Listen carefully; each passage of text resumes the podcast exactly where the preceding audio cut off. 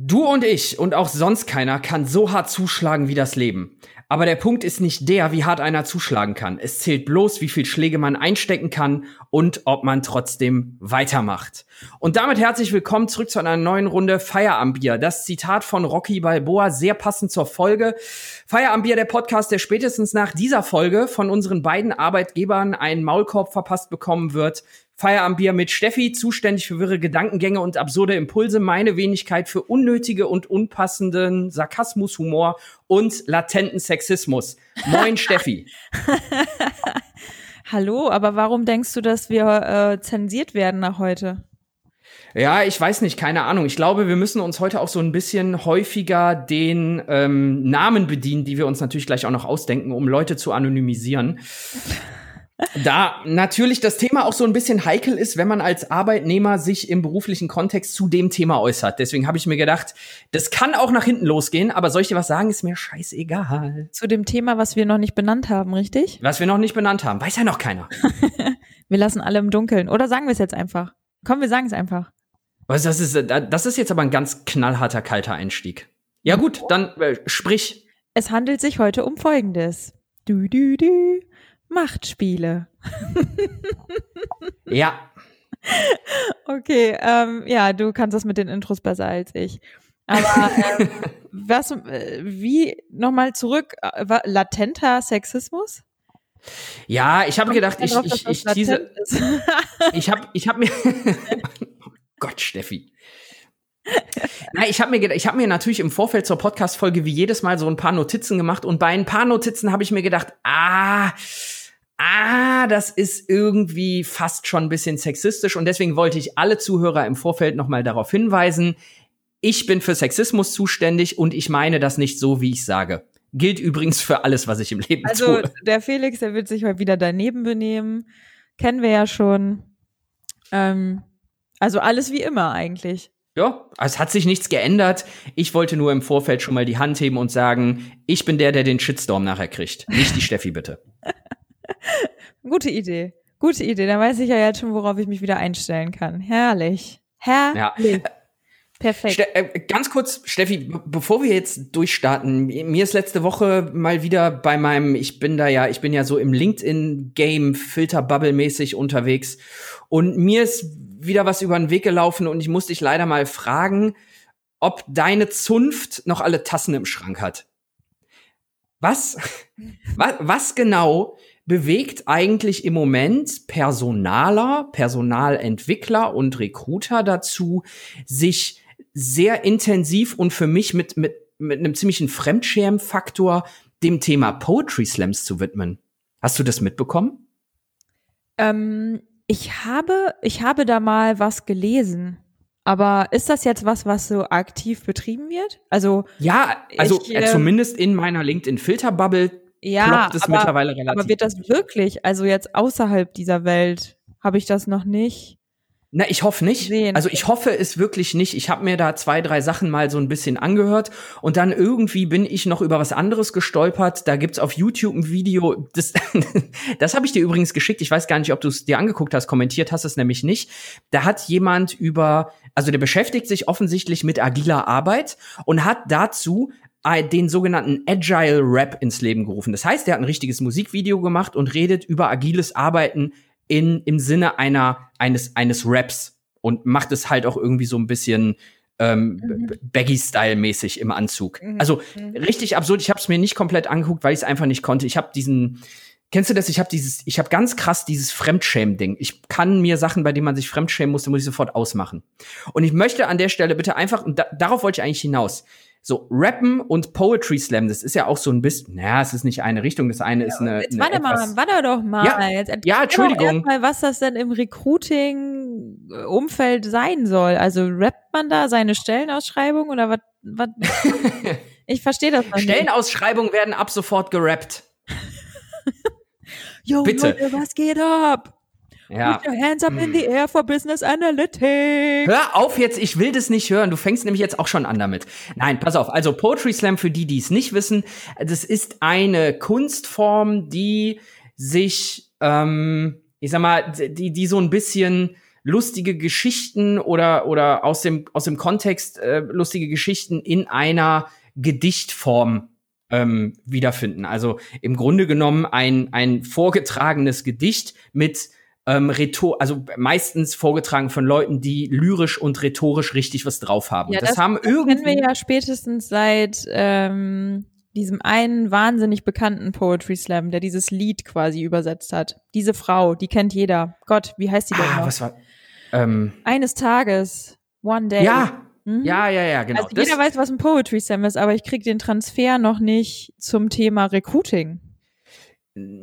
Ich auch nicht. Es geht halt viel um, was Recruiter so in ihrer Arbeitswelt erleben. Das in so eine vorgetragene Gedichtsform. Gepackt. Das machen die nicht. Das machen die, Steffi, die machen das. Nein, das Und da, da gibt es Veranstaltungen, die sich, also. Und, und gehen dann dann Recruiter hin und hören Recruiter zu? Also, oder? Recruiter machen, ja, ja, ja. Okay, das ist ja crazy. Da muss ich mal meine ja. Recruiter fragen, ob die das kennen. Ich weiß es nicht tatsächlich. Vielleicht, Steffi, vielleicht standen die da auch schon auf der Bühne. Nein, nein, nein, nein. Ich kann und, und vielleicht, vielleicht nein, ist dann nein. an der Stelle auch mal eine äh, disziplinarische Maßnahme erforderlich. das kann ich mir beim besten Willen nicht vorstellen. Also, nee, habe ich ehrlich gesagt tatsächlich noch, äh, noch gar nicht mitbekommen. Ich oute mich da jetzt wieder. Aber ich bin manchmal auch bei solchen Trends echt ähm, in den Einzeldisziplinen Disziplinen. Gott, ich habe noch nicht mal ein ganzes Glas Wein auf. Ähm, ein bisschen hinten dran, weil ich äh, ja doch relativ generalistisch aufgestellt bin. Das heißt, ich krieg's dann nicht mehr so früh mit, vielleicht, ja. the newest shit in town is ich, ich habe ich hab mir gedacht, ich frag dich einfach mal, vielleicht kannst du mir erklären, warum ich mich so fremdschämen muss, weil das jetzt offensichtlich ein Ding ist. Und also grundsätzlich gilt für Poetry Slams das gleiche, was auch für Rap und Rapper gilt. Rappen darfst du nur in einem einzigen beruflichen Kontext. Und zwar, wenn du hauptberuflich Rapper bist. Und ansonsten lasst es bitte sein. Oh, du bist jetzt schon wieder so, also lass doch die Leute auch mal so ein Hobby haben. Wieso, wieso ich rap auch mal so vor mich hin? Nee, du singst. Und das schneide ich immer raus. Ey, du hast es jedes Mal rausgeschnitten. Irgendwann bringe ich es einfach mal so mittendrin, dass du es nicht rausschneiden kannst. Ich gebe dir jetzt 15 Sekunden, Nein. um was zu singen und ich verspreche dir es nicht vergiss rauszuschneiden. Es, vergiss es. Ich überlege mir dann auch was richtig Gutes dafür, für den Zeitpunkt. Das okay, gut. Moment. Ich werde mir auch so ein Website dann an die Decke bauen. Ja. Aber lass uns doch zurückkommen auf ähm, die Themen, die wir heute eigentlich besprechen wollen. Ja, wollte ich auch gerade vorschlagen, sonst labern wir uns hier wieder fest und haben gleich fürs Hauptthema noch 10 Minuten Zeit. Das wollten wir ja in Zukunft auf jeden Fall vermeiden. Gut, magst du kurz gedanklich, inhaltlich ähm, einleiten? Äh, ja, kann ich gleich machen. Beziehungsweise wir müssen es zusammen machen, weil wir haben uns überhaupt nicht abgesprochen, was wir eigentlich jeweils unter diesem verrückten Thema äh, verstehen. Äh, ich sag kurz, ich habe mir Gedanken gemacht über die Namen.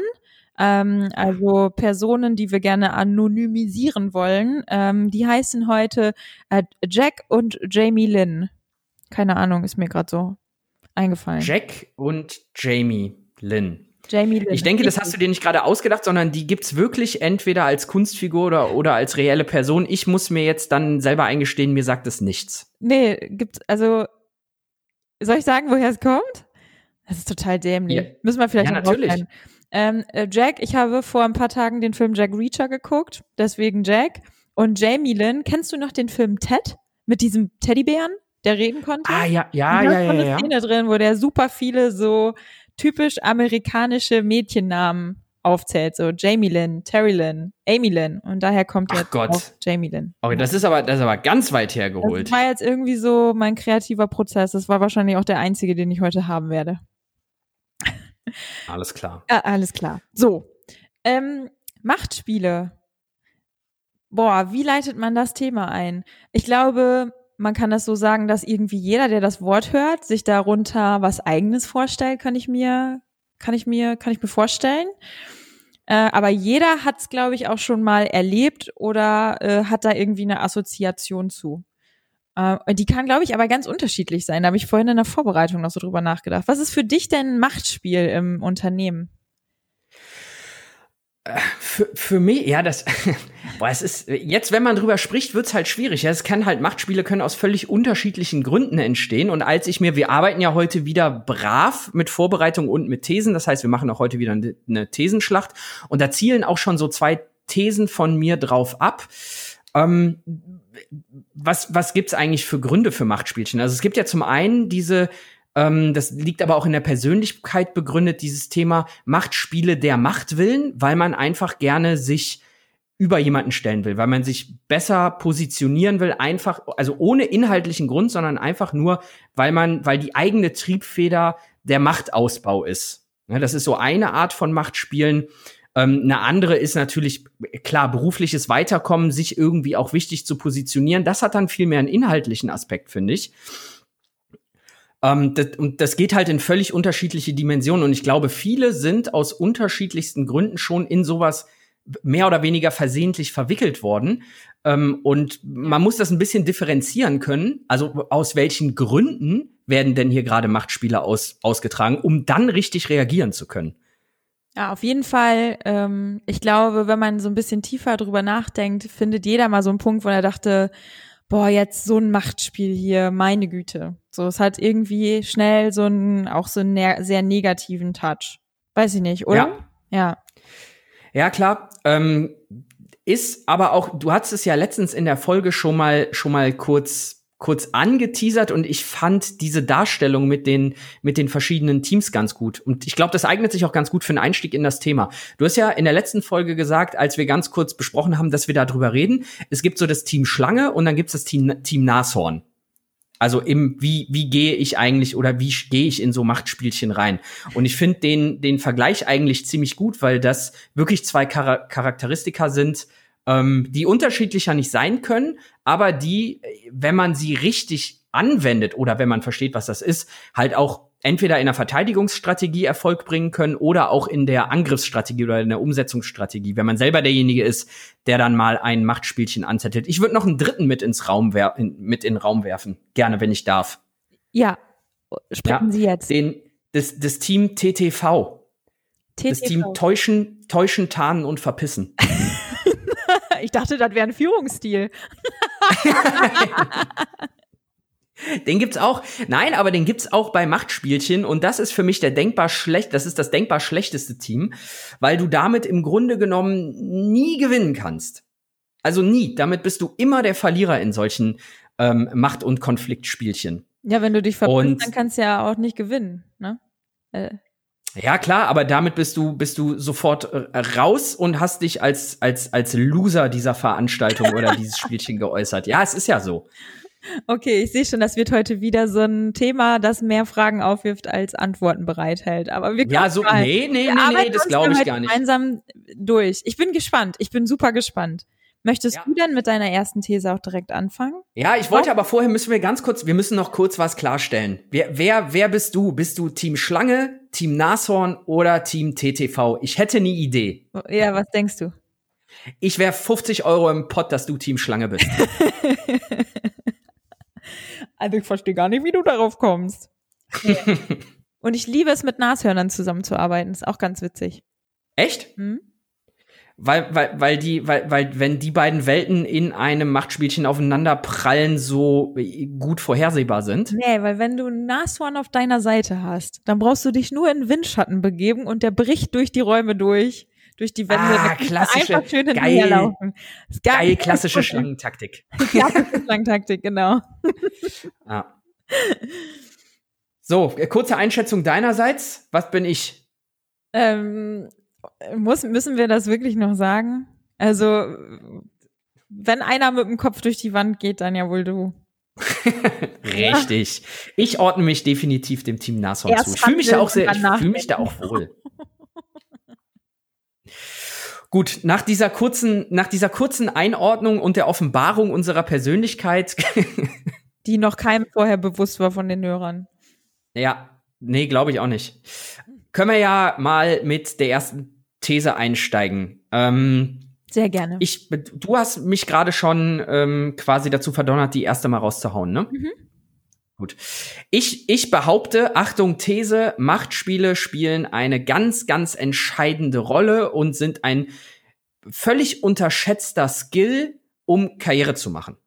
Darüber wird nicht geredet. Du kannst keine, als normaler Mitarbeiter keine Seminare besuchen, die sich mit dem Thema Machtspiele auseinandersetzen. Aber wenn du dich damit nicht auskennst und eben nicht weißt oder das nicht richtig einordnen kann, wenn du kannst, wenn du in sowas verwickelt wirst, ist es unglaublich schädlich für die Karriere und verhindert Weiterkommen.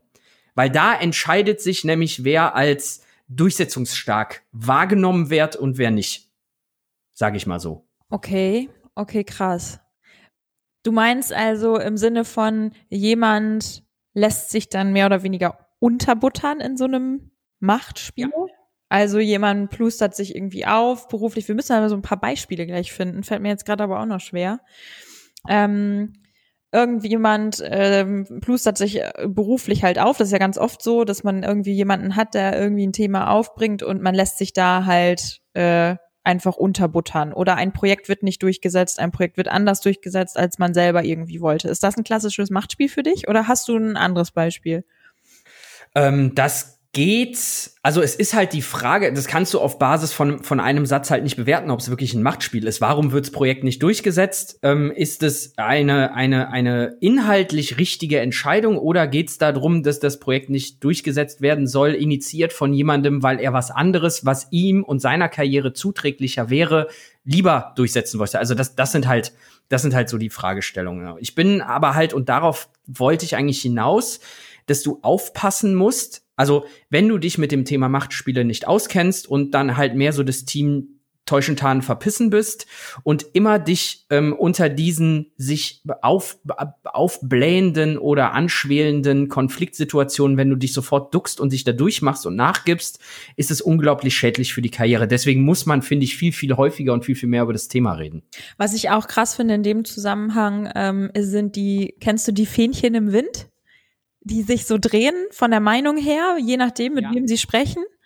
Die sind ganz, ganz schlecht einzuschätzen im, im Berufsleben, finde ich. Ich finde das ganz unangenehm, weil du dich auf die quasi nicht verlassen kannst. Ne? Und dann hast du sehr, sehr wenig Vertrauen und hast im Zweifel schon direkt das nächste Machtspiel eigentlich aufgemacht. Äh, dadurch, dass du mit solchen Menschen halt ganz, ganz schwierig zusammenarbeiten kannst. Die, die ja, klar, weil du total häufig, ne? Die dann so umfallen, sobald sie irgendwie, also die so ein bisschen ähm, auch nicht dafür einstehen, was sie eigentlich wirklich auch ähm, erreichen wollen. Und da muss ich sagen, da ist auch der ein oder andere HRler so ganz, ganz typisch, also jetzt vielleicht nicht Fähnchen im Wind, aber die dann auch mal umfallen, ne? Und sich so von so einer ähm, ja, fachlichen Macht irgendwie dann so ein bisschen überrollen lassen. Habe ich auf jeden Fall schon relativ häufig erlebt. Ähm, ja, ich überlege gerade, ob es nicht sogar so ist, dass man, dass man sagen kann, also Fähnchen im Wind geht schon fast so ein bisschen in Richtung, in Richtung Team Schlange. Halt, äh, ich, ich berichte mich immer nach, nach der größtmöglichen Erfolgschance aus. Weißt du? Mm. Oder, also es kann halt beides sein, theoretisch. Ja, wobei würde ich jetzt gar nicht so äh, gar nicht so sehen tatsächlich. Für mich ist eine Schlange hat schon oder Teamschlange, die haben schon ein Ziel vor Augen. Also was sie erreichen wollen und wofür sie stehen. Und die Fähnchen sind für mich so, eigentlich haben die sich manchmal auch gar nicht genügend Gedanken gemacht, was sie eigentlich wirklich wollen. Also bleiben wir jetzt mal bei dem Projekt, was man vielleicht umsetzen möchte oder irgendwie ein Prozess, der etabliert werden soll. Und du hast ganz viele verschiedene Leute, die verschiedene Meinungen dazu haben. Und je nachdem, wo jemand steht, dann so dieses Hin und Her schwanken und ähm, auch vielleicht nicht unbedingt dafür einzustehen, ähm, äh, was man eigentlich wirklich auch umsetzen möchte. Also es gibt Menschen, die kippen da relativ schnell um tatsächlich. Und das sind These, ähm, also keine, die ich vorbereitet hat, aber die mir jetzt gerade so in den, in den Sinn kommt. Das sind häufig die Menschen, die dann hinterher sich hinstellen und ähm, über das Ergebnis dann auch mit Genuss äh, meckern, weil äh, sie haben es ja letztlich nicht, ne? Äh, und dann unzufrieden ja. sind. Also das sind für mich so die, die Fähnchen. Die machen sich für sich selber persönlich ein bisschen leicht vielleicht, weil sie, naja, äh, ja immer eigentlich in die Opferrolle gehen können, wenn sie möchten. Also sie haben es ja selber nicht entschieden. Ja, und also es gibt ja, wir hatten das, ich weiß gar nicht, in welcher Folge wir das hatten, war das in der ersten oder in der, das war glaube ich sogar in der ersten, ähm, wo ich mal gesagt habe, also es gibt halt auch sehr, sehr viele Menschen, ich hatte da eine bestimmte Berufsgruppe als Beispiel genannt, das mache ich jetzt nicht, ähm, die sich, die, die sich aber auch in dieser Opferrolle dann gefallen. das ist und und das ist das das finde ich einen ganz ganz äh, gefährlichen Zustand, wenn du dir selber immer in dieser Opferrolle gefällst, weil das ist dann nämlich auch genau die Kategorie, sobald es in Richtung Machtspiele Konfliktsituationen gibt, die man mal austragen müsste ähm, zum Team TTV gehören und halt dann nicht wirklich Stellung beziehen. Also eigentlich ist Fähnchen im Wind äh, klassisch Team TTV. Okay. Gut. Würde ich jetzt mal so in den. Du darfst mir widersprechen, Stefanie, nee, wenn du möchtest. Ich gebe mir das auch für später. oh Gott, oh Gott, oh Gott. Weißt du, ich habe da so ein, einfach so ein Pool und das, äh, äh, so eine Zahl und das mache ich maximal in einer Folge und äh, damit möchte ich ein bisschen gut haushalten heute, weil vielleicht brauche ich nach hinten raus noch ein bisschen was. Ah, okay, gut. Dann bleib ich mal gespannt und harre der Dinge, die da kommen. ähm, ich finde übrigens, ich finde übrigens Team Team Nashorn. Ähm, du hast ja gerade schon gesagt, du, du, du lässt gerne, du rennst gerne hinter, hinter Leuten her, die äh, für dich durch die Wand gehen und winkst zwischendurch mal rechts und links. So mit, mit, mit, mit einem suffisanten Grinsen im Gesicht. Ja, genau. So stelle ich mir das jetzt gerade zum Beispiel bildlich vor. Das ich, so finde übrigens, wie die Queen winkt, wenn sie so zum Volk spricht. Das ist so ein ganz galantes, elegantes. Ja, ja kann ich mir richtig gut vorstellen. Angedeutete Handbewegung nur. Ja. Da sehe ich dich.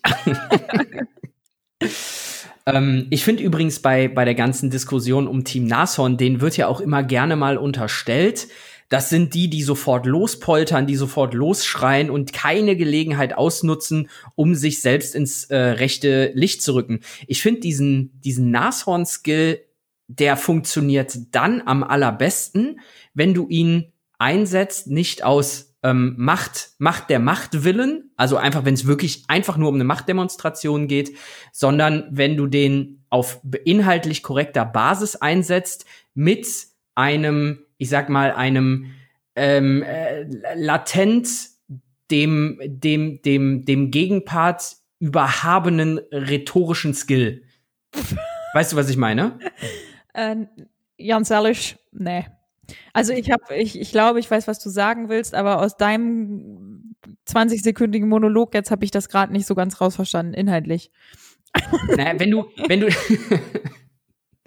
wenn du in der Lage bist, richtig gut kommunizieren zu können und klar auf den Punkt und das auch tust mit einer Nashorn-Deutlichkeit, dann kannst du dem echt fast nichts mehr entgegensetzen.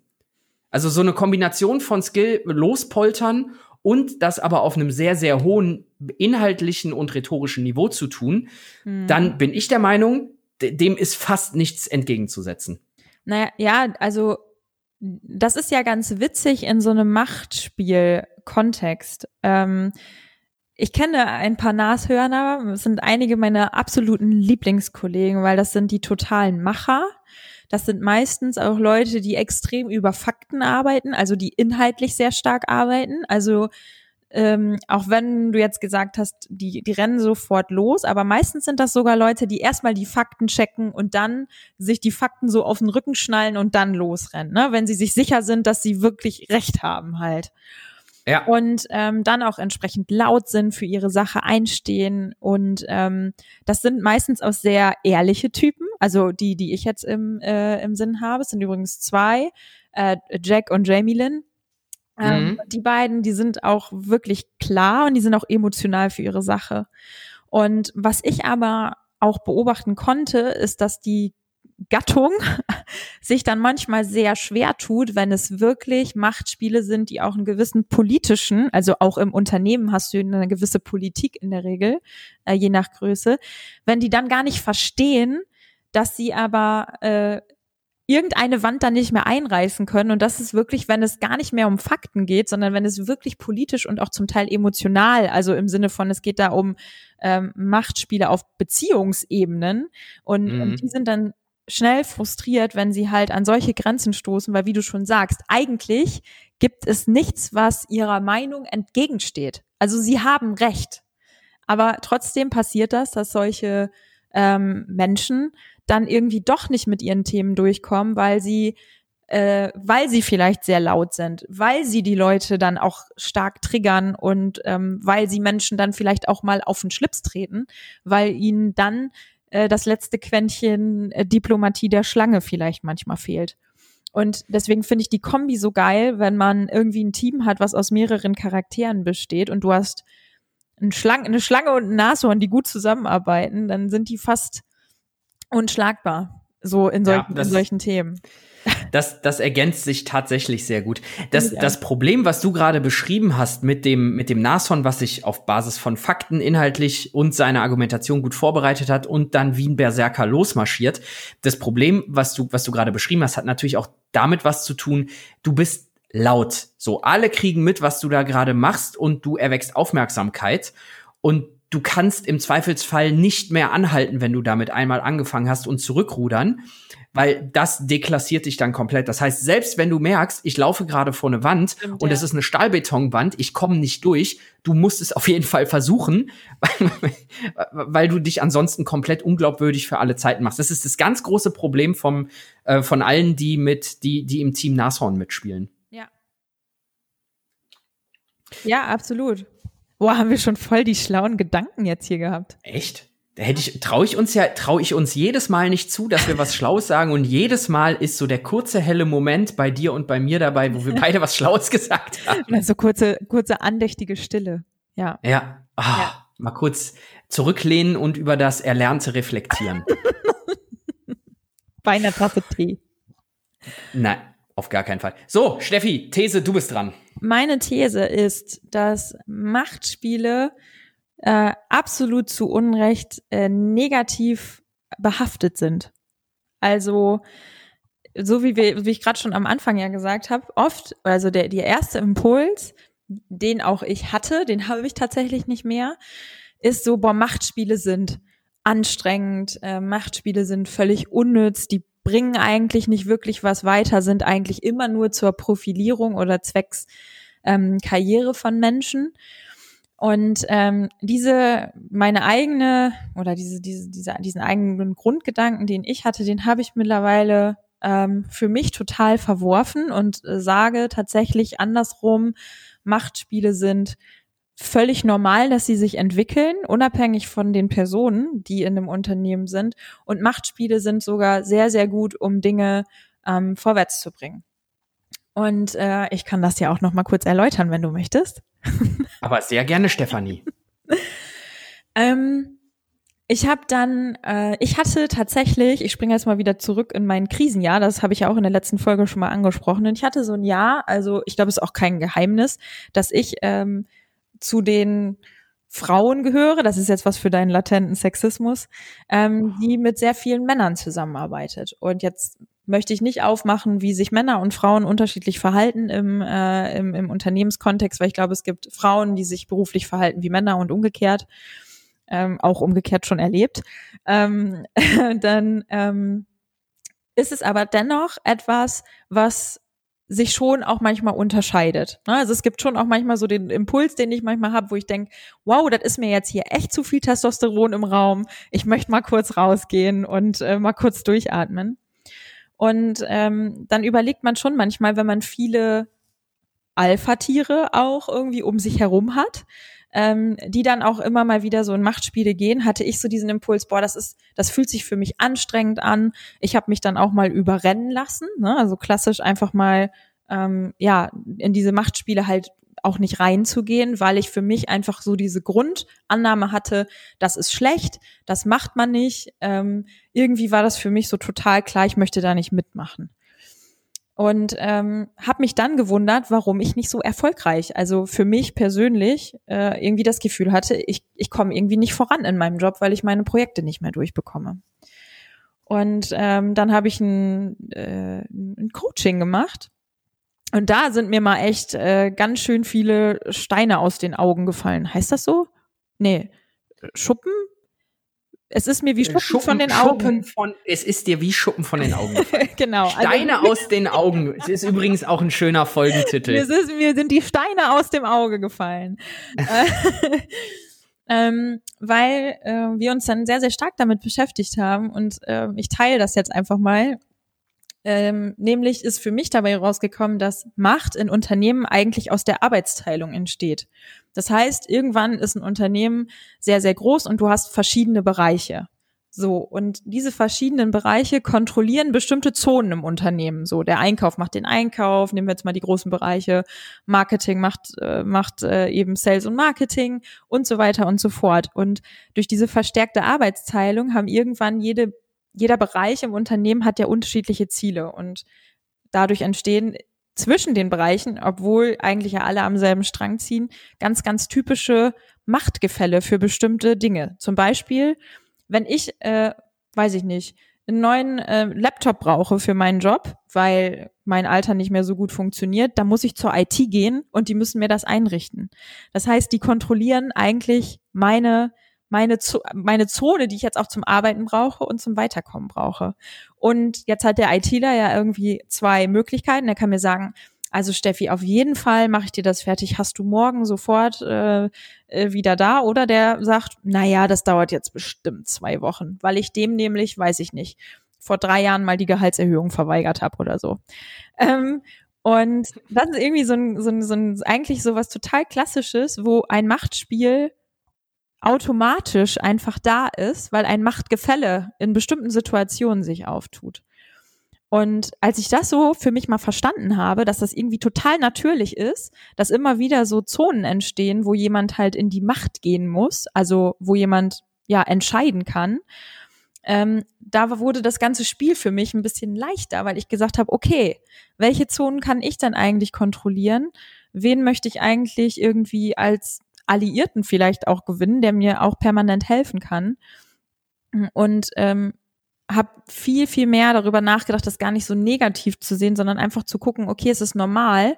Und wenn man dann nämlich so arbeitet, bringst du das Unternehmen aus meiner Perspektive extrem schnell, extrem viel weiter. So, mhm. das war jetzt, glaube ich, weiß ich nicht, zwei Minuten Minimum Erklärung für meine These. Was denkst du denn dazu? Damit kommst du nicht hin. äh, Steffi hat übrigens keine These vorgetragen, sondern äh, ein Buch geschrieben. Heute hier im Podcast live. Du hast doch eh geschrieben, dass das mein Podcast ist. Ist doch gut. Ja, es ist ja auch dein Podcast. Ich bin nur Moderator hier. Ja, das Schlimme ist, man sieht ja hier immer in dem Programm, wie lange man eigentlich schon redet, ohne dass das andere Mikro auch nur ausgeschlagen hat. Deswegen ich habe ähm. mich zwischendurch gerade auch, kann ich ja jetzt äh, verraten, kurz gemutet, weil ich einen, äh, äh, mal ordentlichen zünftigen Schluck von meinem Wein getrunken habe. Dafür mutest du dich? Ja. Okay. Oh, wo, wo, wo fang ich? Ich habe Eiswürfel im Hast Wein. Hast du Notizen Steffi. gemacht? Übrigens, meine Sprachnachrichten bei WhatsApp sind mittlerweile genauso lang. Ach, das ja. weißt du ja. Das, das weiß ich. Das weiß ich. Ich habe ein eigenes Notizbuch für dich.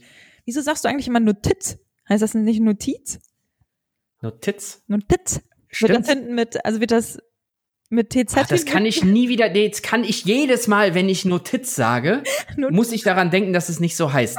Das hat, das hat, das hat meine Partnerin auch mit mir gemacht. Die hat mir irgendwann mal gesagt, das heißt nicht Sinn machen, sondern Sinn ergeben. ergeben. Sinn machen ja, kann man nicht sagen. Das ist, ja. Ah ja, ich, jedes Mal, wenn ich jetzt Sinn machen sage, ja, dreht mein Gehirn ab. Ja, ist so. Aber, Aber Notiz, ist, ist kann man auch Note. Ja, danke, Steffi. Ja. V vielen Dank. so. so. Stopp, zurück. Kurz zu deinem uh. fünfminütigen Monolog zurück. Mhm. Wo, wo setze ich, wo setze ich jetzt an? Ähm, ja, natürlich sind, und das betrachten die meisten Leute, gebe ich dir vollkommen recht, und du hast ja gerade auch selber zugegeben, es geht, glaube ich, jedem so, dass man erstmal Machtspiele und Machtkämpfe als was Negatives behaftet. Ja, das sind sie nicht. Und eben auch nur durch, und das ist, glaube ich, auch, das kann, da kannst du dir eine zwischenmenschliche Beziehung dahernehmen. Das ist genau das Gleiche. Reibereien, da gibt's auch Reibereien, da gibt's auch Machtspiele. Und im Grunde genommen äh, führen die aber auch am Ende des Tages, wenn man es denn richtig macht, zu einer Konfliktlösung und haben auch am Ende des Tages in den meisten Fällen einen, produktiven Output, in welche Richtung auch immer. Ich glaube, man muss aber auch so ein bisschen differenzieren und das finde ich unglaublich wichtig. Ich muss differenzieren aus Machtspielchen, die wichtig, richtig, sinnvoll und nötig sind und Machtspielen, die einfach nur der Macht willen. Das ist ja das Beispiel ja. eben von dem IT-Leiter, das du genannt hattest. Das ist zum Beispiel für mich ein völlig unnötiges Machtspiel. Und das ist, das ist der große Nachteil vom Team Nashorn. Wenn das bei mir passiert, und bei mir passiert das auch tatsächlich relativ häufig, da kann ich auch gleich noch mal ein bisschen was zu erzählen, dass ich dann halt los, lospresche, weil ich dann halt auch die Meinung vertrete, ey, das ist, das hat, egal wie lange wir diese Diskussion führen, die hat keinen nennenswerten Vorteil für mich, für die Organisation, für niemanden, sondern du lebst einfach nur gerade dein Vetorecht aus. Und das ist dann auch der Moment, wo, wo ich inhaltlich explodiere. Ja, aber also so meinte ich das gar nicht, ähm, tatsächlich, sondern, ähm, gehen wir mal davon aus, der andere hat halt auch einfach viel zu tun. Das heißt, er muss einfach priorisieren.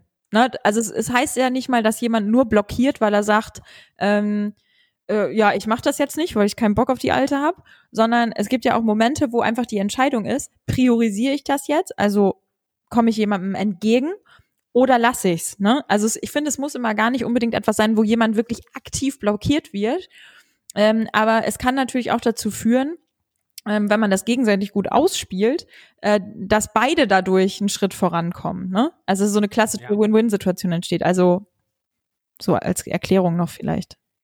Ja, da, das ist das, was am Ende irgendwie, also beide müssen sich dann in dieser Situation mit dem Output irgendwie arrangieren können und sich, im, im besten Fall haben beide das Gefühl, sie hätten gewonnen. Also ja. das ist natürlich so, diese, das erreichst du meistens nicht. Naja, und selbst, aber wenn man, ja, selbst wenn man nicht gewinnt, heißt das ja nicht gleich, dass man gescheitert ist, sondern dass, ähm, dass einfach beim, beim nächsten Mal ist, ist vielleicht die Situation eine andere. Und das finde ich halt, das war für mich so die Erkenntnis.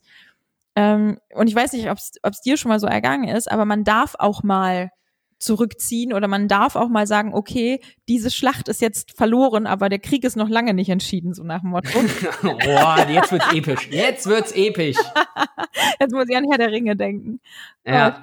ähm, ähm, nee, ja. gebe ich, gebe ich dir, gebe ich dir vollkommen recht. Das ist, also es kann ja auch, das ist jetzt auch so ein bisschen Team Schlange, es kann ja auch mal sinnvoll sein, sich geschlagen zu geben und dann auch öffentlich wirksam geschlagen zu geben, um zu wissen, der, ich habe dem anderen gerade mehr oder weniger einen Gefallen getan. Beim nächsten Mal habe ich da bessere Karten, was auch immer das dann sein mag. Aber worauf ich jetzt gerade noch so ein bisschen hinaus wollte, ich bin ja alleine meiner Berufung folgend relativ häufig in diesen in, in diesen Situationen, weil mein Job es ist, anderen Leuten in ihren Job reinzureden zum Teil, was ein enormes Konfliktpotenzial mit sich bringt übrigens. Also Du weißt ja, was ich mache. Ich bin ja im, im ich mache ein Business Development. Das heißt, ich transportiere neue Produktideen von der Idee ähm, mit der Marktsicht, mit der Marktbrille bis zur Marktreife. Das mal so in einem Satz zusammengefasst. Und das hat aber auch zur Folge, dass du relativ häufig ähm, beteiligten Organisationseinheiten sagen musst, also pass mal auf, aus einer Marktsicht ist das, was ihr Marketing macht, gerade nicht gut. Das funktioniert nicht ähm, Unternehmen agieren gerade anders. Ihr, ihr müsst eure Marketingstrategie anpassen. Du musst im Produktmanagement sagen, pass mal auf, du hast hier ähm, folgende Roadmap für eine Softwareentwicklung. Das hast du dir ja schön nett ausgedacht in deinem Elfenbeinturm, aber nach ähm, auf, basierend auf 75 Kundengesprächen ist das alles Quatsch. Das will gar keiner haben. Stell das bitte um, sonst haben wir kein ähm, am Ende dieser Business Development Phase haben wir kein verkaufsfertiges Produkt. So und damit redest du Menschen in ihre in ihre Zone rein. Ja. Also ein Produktmanager ist ja so aufgestellt, dass er die Roadmap vorgibt. Ein Marketing sagt, wir haben Ahnung von Marketing, wir wissen, welche Keywords äh, auf Google gesucht werden und mein Job ist, den Leuten andauernd konsequent reinzureden. Und das sind dann auch so Situationen, wo du im Grunde genommen ähm, inhaltlich behaupte ich, habe ich häufig recht. Meine Kollegen mögen das übrigens anders sehen, sorry. Aber du redest denen in ihren Job rein. Und damit bist du in so einer ganz blöden Situation, ähm, dass dein Gegenpart schon aus so einer Zurückweisung eben mit so einem Machtspielchen anfängt. Weil er einfach weil du ihm einfach ja damit auch sagst, er macht seinen Job falsch. Und das sind so die, die schwierigsten Fälle von Machtspielchen, weil die ganz, ganz schnell eine inhaltlich korrekte Ebene verlassen. Weil die sich dann irgendwann im Kreis drehen. Ja, klar, sicher, weil da geht's ja, dann nur noch um, ja. Ja. Sprich, genau, dann, dann wird irgendwann blockiert. Ich blockiere dann auch. Und das sind für mich die Situationen, in, des, in, denen so Machtspiele dann auch gefährlich werden. Für alle Beteiligten, inklusive einer übergeordneten Organisation, wenn man das nicht selber in den Griff ja, kriegt. Ja. Das heißt, aber das, wo, wo, worauf ich hinaus will, ist, du, du musst dir, wenn du merkst, ich schlittere gerade in so ein Machtspielchen, in so eine Konfliktsituation rein, und das ist auch meine zweite These, habe ich jetzt richtig galant übergeleitet, ne? Wow. Du musst dir in allererster Konsequenz und am besten setzt du dich eine halbe Stunde hin und überlegst dir mal, wo kommt dieser, wo, wo, wo hat dieses Machtspielchen denn angefangen und was sind denn die Gründe meines Gegenübers, um das jetzt anzufangen? Ist es Macht der Machtwillen? Ist es, weil ich seine Komfortzone oder seine Expertise betreten habe? Oder geht's um, geht's um zwei, drei, vier andere Gründe? So, und wenn du das nicht weißt, kannst du in so einem Machtspielchen nicht richtig reagieren.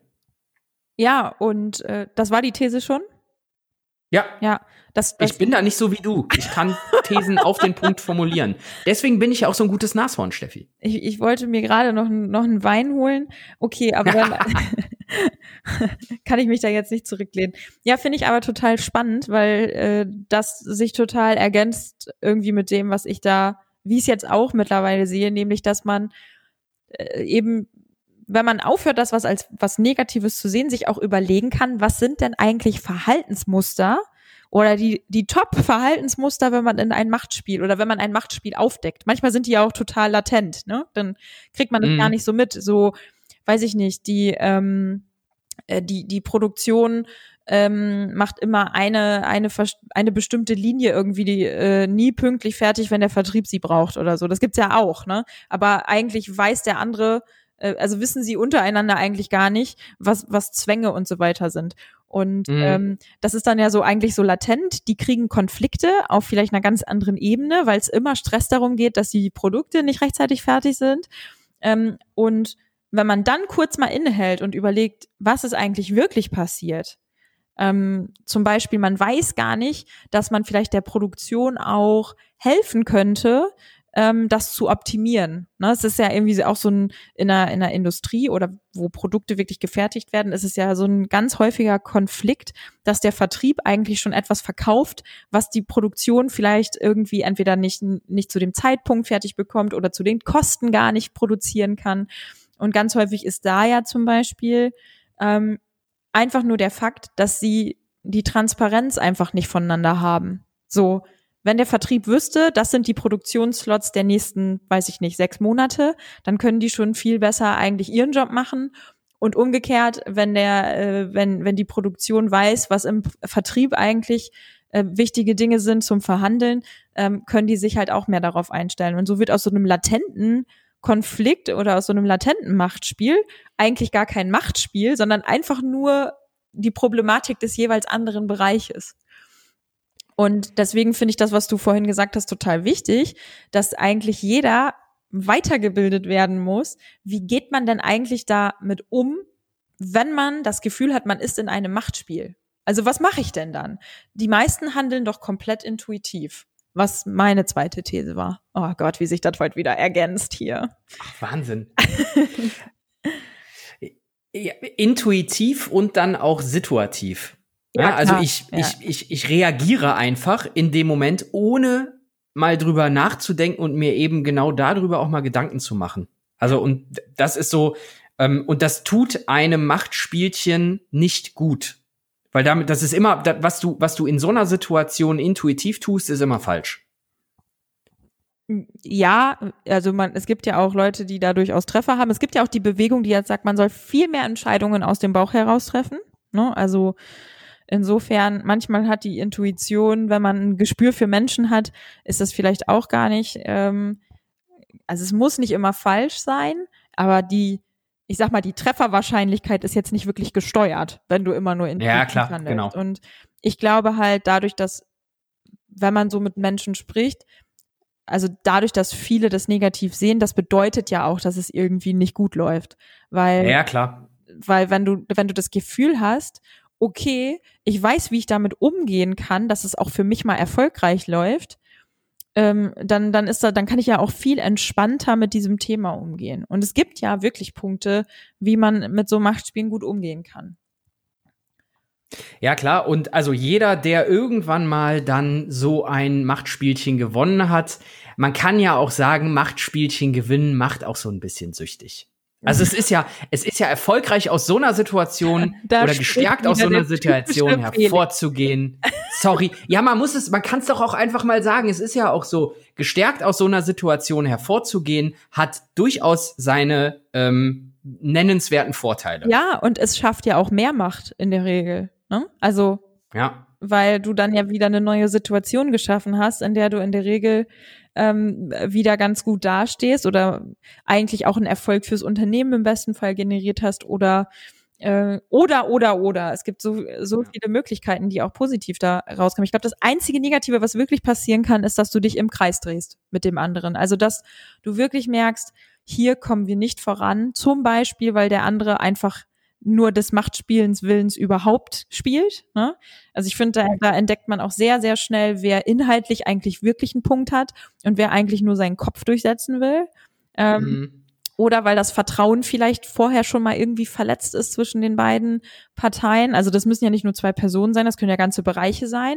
Wenn so ein, wenn so ein, so ein, nicht so ein Grundvertrauen da ist, dass man irgendwie was Positives insgesamt will, ähm, dann, dann drehst du dich extrem schnell im Kreis. Ähm, dann, und, und aber eigentlich ist das das einzige Schlechte, was wirklich passieren kann. Man kann diskutieren, man kann verhandeln, man kann sich auch mal anschreien, meinetwegen. Ähm, solange irgendwann eine konstruktive Geschichte dabei rauskommt und man nicht immer und immer wieder sich im Kreis anfängt zu drehen und Vorwürfe macht und was weiß ich was nicht alles. Da könnten wir jetzt wieder in Beziehungen einsteigen, aber das lassen wir mal. das sprengt, das sprengt den Rahmen ja. der heutigen Veranstaltung doch etwas. Ja. Ich möchte aber ein paar, äh, ich möchte ausnahmsweise mal neben Fragen auch zwei, drei Antworten, die ich da mitgenommen habe, nochmal mit raus mit dir diskutieren. Nämlich so die, weiß ich nicht, die Top vier Möglichkeiten, um in Machtspielen zu agieren. Vielleicht. Die Top vier? Ja. Was man sich so, was man tun kann, wenn man in einem Machtspiel ist und da irgendwie etwas verändern will. Wenn man merkt, okay, ich bin jetzt hier in einem Machtspiel drin. Was, was man machen kann. Ich fange mal an. Fang mal an. Fang mal an. Top 1, haben wir eigentlich schon gesagt, ist, äh, einen Tauschhandel zu machen. Das heißt, wo hat eigentlich die andere Partei etwas, was ich gerne möchte und was wichtig für mich ist, aber wo hat vielleicht auch die andere Partei, also wo habe ich einfach etwas, was ich anbieten kann. Also ein klassischer Tauschhandel. So, wenn du Projekt XY diesmal für mich vorziehst, unterstütze ich dich beim nächsten Mal in, in einer Sache Y. Und ähm, das ist so eigentlich so der, der Klassiker für mich und äh, die Top 1, wie man eigentlich in so ein Machtspiel auch mal einsteigen kann, weil man sich dadurch sehr viele Gedanken darüber macht, was will der andere eigentlich? Was braucht der andere eigentlich? Mhm. Grundvoraussetzung ist hier aber wahrscheinlich, dass man sich auch schon so ein bisschen kennt. Ne? Ja. Also das Vertrauen da ist, ja, der macht das dann auch wirklich. So, das wäre mein, ja, das wäre wär meine Numero uno. Ja. Läuft, läuft bei mir äh, klassisch unter Bestechung. Nein. Funktioniert aber, gebe ich dir vollkommen recht. Bestechung funktioniert immer, Steffi. du bist echt. Ja, gut. gut. Okay, also. Entschuldigung, nein, ich gebe dir, ich geb dir natürlich, ich gebe ich geb dir recht, ist eine, ist eine sehr, sehr gute Taktik. Wenn sich das Gegenüber auch nur einsatzweise darauf einlässt, kann man damit einer, einem Machtspielchen sehr, sehr schnell Herr werden. Ja. Hast du auch eins? Ja, ja, ich bin natürlich jetzt wieder mit so einer mit, mit so einer mit so einer Poltermethode. ähm, kennst du kennst du ähm, die, es gibt ja diesen Spruch oder diese Aussage mit Zuckerbrot und Peitsche. ne? Ja. Ich, ich habe lange, ich habe jetzt echt gerade überlegt, kannst du es sagen, kannst du es nicht sagen? Ja, doch. Dreh's um, Peitsche und Zuckerbrot. Das heißt, wie Nashorn in so eine Situation reinrennen. Und wenn du an einem bestimmten Punkt bist, taktierend ein bisschen zurückrudern, um dein eigentliches Ziel zu erreichen. Man könnte es zum Beispiel auch eine Blendgranate nennen. Du gehst mit einem viel, viel größeren Ziel rein, um was ganz anderes zu erreichen. Nashorn und Schlange geben ihre Tipps. Nein, das ist, also Blendgranate ist ja, ist ja, ist ja ein feststehender Begriff aus den Vertragsverhandlungen tatsächlich. Ist das so? Das wusste Kennst ich gar nicht. Ja, ja, ja. Pass auf, jetzt kannst du ganz kurz noch was lernen, wenn du das nächste Mal mit einem Dienstleister verhandelst. Eine sogenannte Blendgranate ist, du hast, sag mal, du hast in so einem, in so einem Vertragsdokument, du sitzt zusammen und verhandelst darüber und ähm, du willst Punkt 5 willst du eine Änderung drin haben. Paragraph 5 soll geändert werden und du weißt aber schon, das Gegenüber will das auf gar keinen Fall akzeptieren. Dann gehst du in Paragraph 3 und 4 hin und baust unnötige Änderungen rein ah, und lässt die aber rausdiskutieren. Okay, so, dann hast du in 3 und 4 rausdiskutieren lassen und kannst dann 5 umsetzen, weil dreimal hintereinander ähm, es ist halt deutlich einfacher, damit dann einen Fuß in die Tür zu kriegen. Und genau diese Taktik lässt sich ganz hervorragend auch in eben solchen solchen ähm, Machtspielchen einsetzen als Nashorn. Okay, kenne ich, aber also kannte ich gar nicht. Äh, ich bekannte den Begriff gar nicht. Aber ja, klar, äh, kenne ich aus aus Verhandlungs klassischem Verhandlungsgeschehen, worin ich nicht ja. besonders gut bin, tatsächlich, ja. Das ist übrigens gut zu wissen, wenn, wir da, wenn ich das nächste Mal irgendwie in offizieller Mission bei dir auflaufen sollte. Ja, mit dir verhandle ich nicht mehr. Okay, ähm, ich habe ich hab noch einen, ähm, was ja. Nummer drei dann vielleicht wäre, auch wenn, gut, Blend, also Nummer eins war Tauschhandel beziehungsweise Bestechung, Nummer zwei war die Blendgranate, Nummer drei ist für mich mal über Ecke spielen. Also äh, kennst du das, wenn man sagt, wenn neue neue Leute zum Beispiel im Management oder so einsteigen oder irgendjemand Neues auf einer Position ist, dann kann man den hervorragend, ich will jetzt nicht Nutzen sagen, aber äh, dann kann man hervorragend in, in solchen Momenten auch mal über Ecke spielen, nämlich gar nicht, was kann ich eigentlich, wo habe ich eigentlich meine Zonen, die ich kontrolliere, sondern habe ich vielleicht mhm. jemanden, äh, mit dem ich alliiert bin, wenn ich das jetzt mal so, Gott, ich benutze heute unglaublich viel Kriegssprache, ne? Also, aber habe ich mhm, einen, ein einen, vertrauten Partner, also mit dem man mich sehr gut zusammenarbeite, äh, der wiederum etwas für mich da erreichen kann. Und ähm, deswegen finde ich es auch immer sehr, sehr wichtig, wenn irgendwie Personen neu auf einer, auf einer Position sind, ist das immer eine Möglichkeit, ähm, Machtverhältnisse eigentlich auch wieder anzupassen, selbst für sich selbst. Boah, das ist richtig Schlange, ne? Ja, das ist, das ist, das, das ist die, die, die absolut beste Definition einer Schlange, die du gerade zum Besten gegeben hast. Guck mal, ich habe hier, ich habe hier gerade so einen richtigen Nashorn-Tipp rausgehauen, du jetzt so einen richtigen Schlangentipp und man merkt schon, dass du Team Nas, äh, äh, Team Schlange und ich Team Nashorn bin. Das war nicht gelogen, das scheint tatsächlich zu stimmen. Ja. Aber ich glaube, was wir auf jeden Fall dazu sagen müssen, auch ein Hallo, Hallo an unsere Arbeitgeber. Wir machen natürlich alles immer für im Sinne des, im Sinne des Unternehmens. Es geht ja nicht darum, irgendjemandem zu schädigen. Das ist vielleicht auch nochmal, das ist vielleicht auch nochmal generell ein ganz wichtiger Punkt. Es geht ja in so etwas selten darum, ähm, oder sollte, es sollte nie darum gehen, jemanden persönlich zu schädigen. Es sollte einfach nur darum gehen, wie erreicht man vielleicht bestimmte Ziele besser und wie, wie handelt man einfach, wenn ein ganz normales Machtgefälle im Unternehmen einfach gerade auch da ist, womit man umgehen muss. Ich glaube, das ist ein wichtiger Punkt. Ähm, weil ich glaube, wenn man in Rage gerät in so einem in so einem Machtspiel, dann rutscht das unglaublich schnell auf persönliche persönliche Ebene und das ist völlig unsinnig einfach. Ja, absolut. Ja. Also und ja, klar, ähm, auch an meine Arbeitskollegen und alle die, die das anhören, die sich, die, äh, die mich kennen, ich äh, gehöre auch zur Kategorie sinnvolle Machtkämpfe führen. Ja, unsinnige und welche, die jetzt nicht im Sinne der Organisation sind, nein.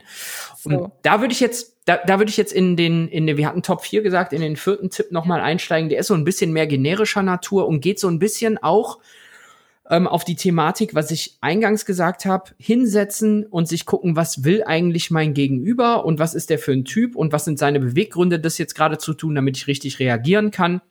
Allerletzter Tipp und für mich auch ganz, ganz wichtig, du musst in der Lage sein, so einen klassischen, ausgeprägten Narzissten zu erkennen, an der Charakteristika, die Narzisst so mit sich bringt. Und wenn man das kann und wenn ich merke, ich stehe da gegen einen Narzissten, TTV, weg, raus, nicht drauf einlassen, kannst du nur verlieren. Und auch auf einer Dimension verlieren, die nicht nur deiner Karriere, sondern dann im Zweifelsfall auch deinem Privatleben ähm, nicht zuträglich ist. Mir hat mal jemand gesagt, ähm, oder äh, tatsächlich war es ein Dozent, der hat gesagt, naja, man kann dieses Thema mit den Narzissten ja auch ganz kurz runterbrechen. Eine, ein Narzisst erkennt man daran, dass wenn Erfolge da sind, immer er alleine an diesem Erfolg äh, beteiligt war und wenn Fehler passieren, es immer die anderen waren. Ja.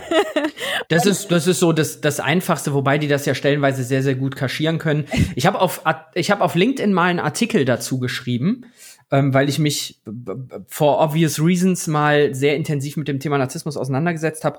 Und da geisterten eine Zeit lang irgendwie ähm, acht Tipps, wie sie mit narzisstischen Chefs umgehen können durch okay, die Gegend. Wo ja. ich halt irgendwann gesagt habe, Leute, mit Narzissten geht man nicht um, Narzissten verlässt man. Punkt. Eine andere, das alles andere ist für keinen zielführend, außer für den Narzissten.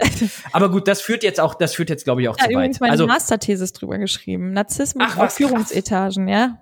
Ah, geil. Die, ja. Kann ich die haben? Darf ich die lesen? Äh, ja. Werde ich aber niemals in meinem Leben veröffentlichen. nee, brauchst du nicht. Ich will die lesen. Du darfst sie gerne lesen. Aber ähm, spannendes, genau, führt, spannendes, Feld, spannendes Feld. Mega, mega spannendes Feld, Und vor allem auch ein gefährliches. Auch, aber auch sehr relevant, weil es häufig eben auch bis zu einem gewissen Grad sehr erfolgreiche Menschen sind.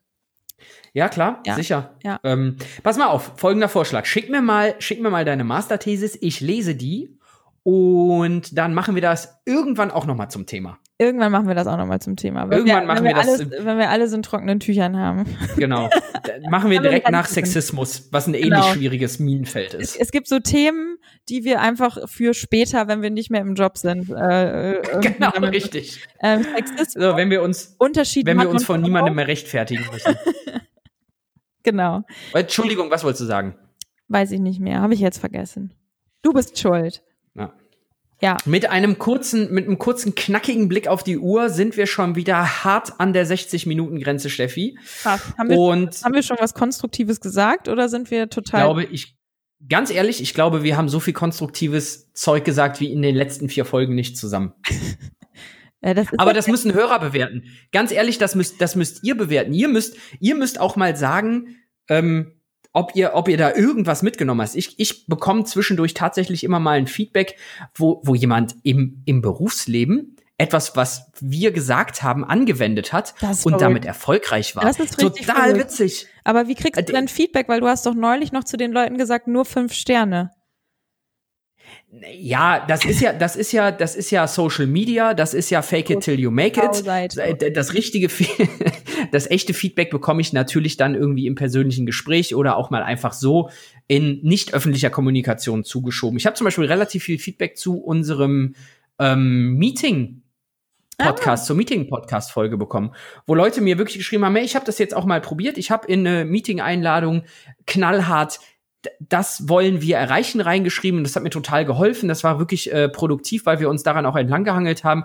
Wo, wo ich mir halt auch immer denke, okay, ich habe ich hab nach der Folge echt gedacht, okay, wir, wir haben echt nur über Basics geredet. Das weiß doch jeder. Nein, offensichtlich nicht. Selbst das hilft. Und dann kann das, was wir heute hier gemacht haben, Steffi, das kann nur helfen. Ich finde das so geil, wie du dir die Dinge auch immer manchmal selber so schön redest. Aber ja, natürlich. Gut, das ist auch ja, natürlich. Das ist auch wichtig. So, aber haben wir noch irgendwas, hast du noch irgendwas zum, zum Thema zu sagen? Also macht, ich finde es ein total spannendes Thema. Ich könnte da noch zwei Stunden drüber sprechen. Ähm, ja, nee, ich, ähm, ich, ich hatte noch, ich hatte noch eine These, die hat sich aber im Subtext ergeben, ähm, beziehungsweise, lass mich mal ganz kurz gucken. Ähm, hätte ich sonst noch eine Notfallthese im Raum gehabt, die da heißt, bei der Teamentscheidung, also welches Team du bist, Schlange oder Nashorn, spielt, also du musst dich ja irgendwann dafür entscheiden, wenn ich Machtspiele spiele, möchte ich die so oder in, in, in die Schlangenrichtung oder in die Nashornrichtung auspacken. Und ich bin relativ fest davon überzeugt, dass bei der Entscheidung, also wenn man das in Erwägung zieht, sich jetzt für ein Team zu entscheiden, muss ich mich für eine, ähm, muss ich mich für eine Rolle entscheiden. Und das hat auch ein bisschen was mit der Berufsgruppe zu tun. Okay. Ich, ich glaube, dass du zum Beispiel wie ich, der in einer vertrieblichen Organisation hängt, deutlich, du bist deutlich erfolgreicher, wenn du dich mit der Nashorn-Taktik versuchst durchzusetzen in sowas, weil, wenn man mal so einen Vertrieb betrachtet, das ist jetzt auch wieder ein ekelhaft sexistisches Klischee, aber üblicherweise ähm, Testosteron Überflow, ähm, Overflow im, im Höchstmaß. Ja? Und da kannst du mit einer Nashorn-Taktik deutlich besser agieren. Und ich würde mal behaupten, dass jetzt, weiß ich nicht, in einer Personalabteilung, jetzt begebe ich mich hier auf ganz, ganz dünnes Eis, die Schlangen, ähm, das Team Schlange deutlich ausgeprägter ist und vielleicht auch erfolgreicher sein könnte. Also weiß ich nicht, keine Ahnung. Das kam mir eben in der Vorbereitung so, dass man, dass man das bei in welchem Team will ich spielen, bei der Fragestellung eben auch seine eigene Berufsgruppe so ein bisschen ähm, in die Entscheidungsfindung mit einbeziehen muss. Boah, puh. Ja, Keine Ahnung, ob das ein Ding ist. Das war, wie gesagt, meine Notfallthese. Ja, nee, alles gut. Also steile These finde ich, finde ich, finde ich spannend, weil ich glaube, dass man das überhaupt nicht ähm, so pauschal sagen kann. Ähm, es kommt, wie du, du hast vorhin auch schon gesagt, eigentlich kommt es auch auf die Situation an. Und so wie es auf die Situation ankommt, kommt es auch auf die Typen an, mit denen du zusammenarbeitest. Aber nicht nur das, ähm, auch wenn du mit denselben Menschen in einer Krise zum Beispiel zusammenarbeitest oder in einer normalen Situation, kann schon trotzdem unterscheiden, in welche, welche, welche Verhaltensweise jetzt eigentlich erfolgreicher läuft. Ich glaube, die erfolgreichsten Menschen sind letztlich die, die da, die dazwischen springen können. Also die auch mal, wenn die Schlange auch mal sagt, so, heute mache ich mal, heute setze ich es mal richtig durch und hau mal auf den Tisch. Aber auch mhm. Nashorn das halt mal anfängt, vorher darüber nachzudenken, okay, wie kommt das denn rüber, wenn ich jetzt hier, also ist das wirklich vorteilhaft, wenn ich jetzt mit dem Tür äh, ins Haus mit der Tür ins Haus falle? Ähm, oder macht es vielleicht Sinn, das diesmal anders zu machen? Und ich habe das vorhin so lapidar dahergesagt, so ich arbeite mit, mit Männern zusammen und auch mit Alpha-Tieren. Das ist ja irgendwie auch schon die Klischeekiste von oben bis unten.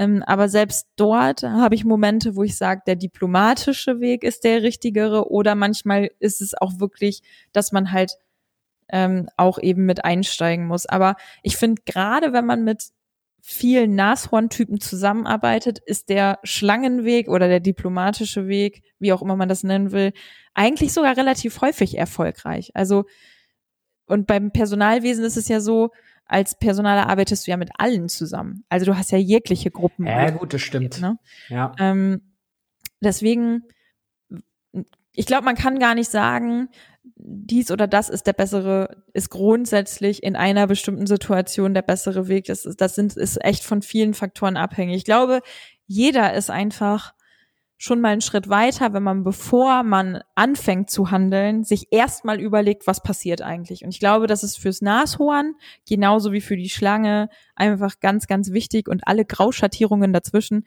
dass man sich erstmal hinsetzt und nicht impulsiv handelt, sondern erstmal überlegt, und wenn es nur eine Minute ist, was passiert hier eigentlich gerade wirklich?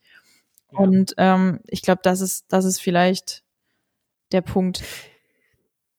Das ist ähm, glaube ich, der Konsens, äh, auf den wir uns an der Stelle einigen können. Ja, ich war mir auch nicht sicher, wie gesagt, es war halt auch meine Notfallthese und du hast mich jetzt mit einem kurzen Monolog auch ein bisschen davon weggebracht. Nee, aber ähm, ich glaube, es das, ist nicht, das ist ganz richtig. Es ist nicht die, also, ja, es ist aber vielleicht nicht die Berufsgruppe, sondern ist eher mehr so das, in welchem Arbeitsumfeld bewege ich mich, also ein bisschen breiter gefasst. Ich, ich glaube, das ist halt genau, also die Falle, in die man halt tappt. Und ich glaube, dass das, was, also diese These ist eigentlich das, was viele Menschen sofort denken. So, ich bin hier umgeben von äh, einem, einer bestimmten Verhaltensweise, also muss ich auf jeden Fall die gleiche anwenden, um erfolgreich zu sein. Und ich glaube, das ist auch das, was man impulsiv macht. So, wenn jemand mit so einer Energie reinkommt und Druck aufbaut, ne, also irgendwie schon reinkommt und dich schon anschreit, ist die Tendenz, relativ hoch, entweder sich komplett zurückzuziehen oder mit genau der gleichen Energie dagegen zu gehen. Und in diesem ja. Moment erstmal ins Denken zu kommen, ist auch super schwierig, glaube ich. Also ich glaube, dass es schon ein ganz normaler Impuls ist, erstmal auf eine bestimmte Art und Weise zu handeln. Und ähm, wenn man, glaube ich, einen Tipp geben will, dann ist das einfach so, sich mal selbst zu reflektieren, wie handle ich denn spontan? Also wenn jemand reinkommt mhm. und mich anschreit oder mir Druck auf irgendwas drauf gibt, was ist denn meine erste Tendenz zu handeln? Und dann kann man gucken, ähm, wie viel Sinn ergibt denn das eigentlich? Ja. Ja, absolut richtig. Es ist, wir haben, wir haben hier auch wieder ein Riesenthemenfeld aufgemacht. ähm, ich hätte, ich hätte vielleicht noch, ich hätte vielleicht noch, Steffi, persönliche Worte für dich zum Schluss. zu diesem Themenkomplex. Ich, ich gebe ja gerne zu, ähm, also ich, ich bin fest davon überzeugt, dass du eben in Machtspielchen auch deutlich besser bist, ähm, als ich das bin. Du hast halt auch bedeutend mehr Übung. Denn anders hättest du als Frau in deinem Alter es auch nicht geschafft, in so kurzer Zeit Karriere zu machen. Wow, das war nicht mehr latent. Das war absolut nicht mehr latent. Das war, das war, das war ausgesprochen unnötiger Sexismus. Wow. Aber das ist mir, das, das ist mir eben so eingefallen und ich habe mir gedacht, ich, ich möchte jetzt, ich möchte meinen Redeanteil erhöhen und habe ich mir gedacht, ich, ich konfrontiere dich jetzt einfach mal mit rein, reinem Sexismus. Rein, in Reinform. Weißt du was? Sexismus in Reinform. Das hätte als auch von einer Frau kommen können. So, ja. so weißt du, so dieses Klischee, ähm, erfolgreiche Frauen oder wie auch immer man das definieren will, äh, das müssen ja so richtige machtgierige ja, mir ganz viele Steffi, Worte ein, die ich nicht Steffi, nennen möchte. Wer, wer, so viel, wer so viel Erfolg hat wie du als Frau, der muss auch Haare auf den Zähnen haben. und kein Privatleben und so. Oh, und komm, wir lassen das. Viele mehr sind, die, die wir jetzt nicht raushauen. Äh, ja. Gut. Ähm, äh, ah, ich, aber du weißt, was jetzt noch kommt, ne? Ich hatte es in der letzten Folge schon angedroht. Ja, was mit Musik? Ich hab, ja. Ey, ich darf nicht. Ich, hab, ich, hab, ich darf nicht singen, aber du darfst immer diesen komischen, diese, diesen komischen emotionalen Ausrutscher immer zum Schluss noch haben. Du darfst, du darfst ab sofort auch singen und ich verspreche hiermit hoch und heilig, ich schneide dein Gesinge nicht mehr raus. Das also ich wunderbar, vielen Dank. Danke. also ich, ich bitte um Ruhe. Liebe Zuhörerinnen und liebe Zuhörer, aus aktuellem Anlass müssen wir bitte nochmal zum Abschluss der Sendung heute kurz über das Thema Teambuilding-Maßnahmen sprechen. Hört bitte sofort auf damit, eure Mitarbeiter und Teams auf völlig absurde, anstrengende und peinliche Teambuilding-Events zu schicken. Zufällig für das Wildwasser-Rafting zusammengewürfelte Teams werden nachher nicht mehr ein Team sein als vorher. Gleiches gilt übrigens auch für coole Schnitzeljagden und den hippen Escape. In beiden Fällen wird sich nämlich vermutlich herausstellen, dass jeder seinem Rufklischee äh, gerecht geworden ist. Jamie hat beim Rafting nachdrücklich unter Beweis gestellt, dass sie wirklich ein furchtbar unsportlicher Körperklaus ist und Jack, der alle, den alle für latent dämlich gehalten haben, hat sich vermutlich beim Escapen aus dem Room auch nicht gerade mit rumbekleckert. Wenn ihr Teamzusammenhalt wirklich stärken wollt, dann mietet eurem Team ein Ferienhaus und sagt, schaut mal, da ist der Pool, da ist die prall gefüllte Bier- äh, und Weinbar. Dort drüben steht das Kokain. Macht was draus. Ich wollte es einfach nur mal gesagt haben. Ich bin mit Teambuilding-Maßnahmen jetzt wieder konfrontiert worden und habe mich in Nashorn-Manier äh, auch, also nicht auf diese ganz krasse Art und Weise, aber eben entsprechend platziert. Ich wollte es jetzt auch noch mal sagen. Mal so, so das halte ich davon. Waffel, ne? ich das mal sagen. Oh Mann, ey, wie soll man uns eigentlich noch ernst nehmen? Na, ey, halt, ich bitte dich. Ja. Die Leute hören uns deswegen, Steffi. Ist das so? Ja. Natürlich. Wegen dem Sexismus. Nicht, ne, nein, wegen dem inhaltlich, in, wegen dem inhaltlich guten. Aber Teambuilding, so, komm, lass uns. Teambuilding, gute, äh, guter, äh, guter Punkt für eine weitere Folge. Ähm, ich sehe das nämlich wie du, dass so dieser, ich war einmal in meinem Leben in so einem Kletterpark mit, mit einem oh. Und ähm, ich weiß nicht genau, also, naja, darüber reden wir ein anderes Mal. darüber reden wir ein anderes Mal. Steffi, es war mir wie immer ein Vergnügen, hat richtig Spaß gemacht heute und ich glaube, wir waren jetzt auch dann ähm, deutlich mehr an ähm, Aha-Effekten, an inhaltlich sinnvollem Kram, als wir das in der letzten Folge waren. Das war auch nicht das Ziel der letzten Folge. Das, die haben wir ja quasi für den Wiedereinstieg missbraucht. Von daher nochmal die Erinnerung, folgt uns bitte alle irgendwie auf Spotify, bewertet uns auf Apple Podcasts und schaut mal, dass ihr regelmäßig reinhört. Das alles hier mit euren Freunden und mit euren Familien teilt. Und ja, dann ähm, wäre ich mit meinem Abschlussmonolog soweit durch. Steffi, hast du noch was? Wir sind der Podcast, der nicht mehr den Namen nennt des Virus. Punkt. Richtig. Wir, ey, wir haben es tatsächlich, wir haben es geschafft, das nicht mal ansatzweise nicht zu thematisieren. Das ist mir noch gar nicht aufgefallen. Das ist mir gerade, oh, wie großartig. Mir aufgefallen. Ja. So, alleine, alleine dafür haben wir bitte ähm, 250 neue Abonnenten mindestens auf Spotify verdient. Kümmert euch jetzt mal drum. Tut mal was hier für einen Podcast. Echt.